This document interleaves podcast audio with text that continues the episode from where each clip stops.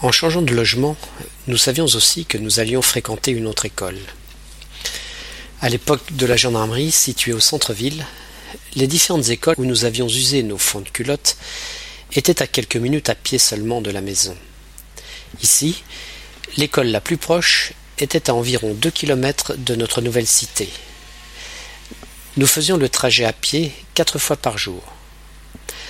Nous empruntions toujours le même trajet par la route principale, sauf le soir, où nous prenions les routes de campagne. Elles étaient moins fréquentées, donc moins dangereuses. Mais surtout, cela nous permettait de traîner sur le chemin du retour. Nous n'étions pas spécialement pressés de rentrer, car nous savions qu'à peine arrivés à la maison, nous devions, juste après notre goûter, faire nos devoirs de classe pour le lendemain. Le trajet de retour était donc l'occasion de jouer en toute impunité avec des pétards à mèche que nous ne pouvions utiliser à notre guise au cœur de la cité.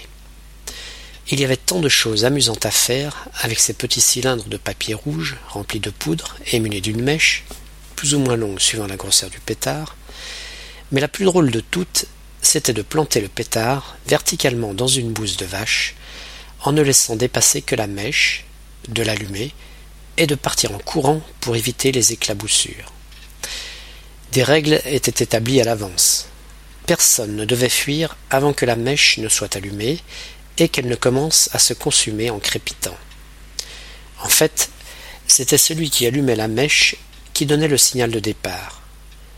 Certains, plus téméraires que d'autres, retardaient le plus possible le signal de départ, nous laissant ainsi moins de temps pour nous mettre hors de portée des retombées de bouse. D'autres choisissaient des bouses bien fraîches, qui éclaboussaient beaucoup plus loin. Enfin, les plus raffinés non seulement choisissaient des bouses bien fraîches, mais en plus raccourcissait la mèche, nous laissant beaucoup moins de temps pour nous mettre à une distance suffisante et éviter ainsi les éclats gluants. J'ai fréquenté cette école pendant trois ans. Pendant trois ans, nous sommes rentrés par la même route de campagne, et pendant trois ans, nous avons joué au même jeu. J'ai eu trois instituteurs différents durant ces trois années. Je me souviens parfaitement de leur visage, mais ne peut mettre un nom que sur un seul d'entre eux. Chacun d'eux avait sa salle de classe attitrée. La première année, nous occupions une salle située juste en dessous de l'appartement qu'habitait notre instituteur. Particulièrement sévère, le visage dur, bien que souriant, il inspirait la crainte. Il n'avait pas l'habitude de répéter deux fois les consignes avant les différents exercices. Égard à celui qui n'avait pas bien écouté.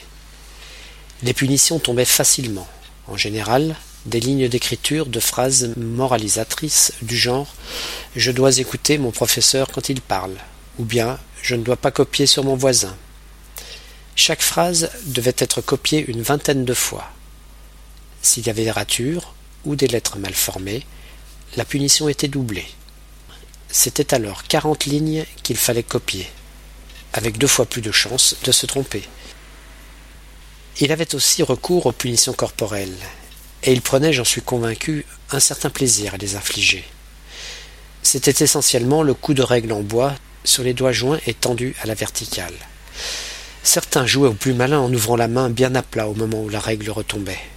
Là encore, la punition était doublée. Je reconnais avoir appris beaucoup de choses avec cet instituteur, mais plus par crainte que par une réelle envie de m'instruire. L'année suivante, les choses changèrent du tout au tout.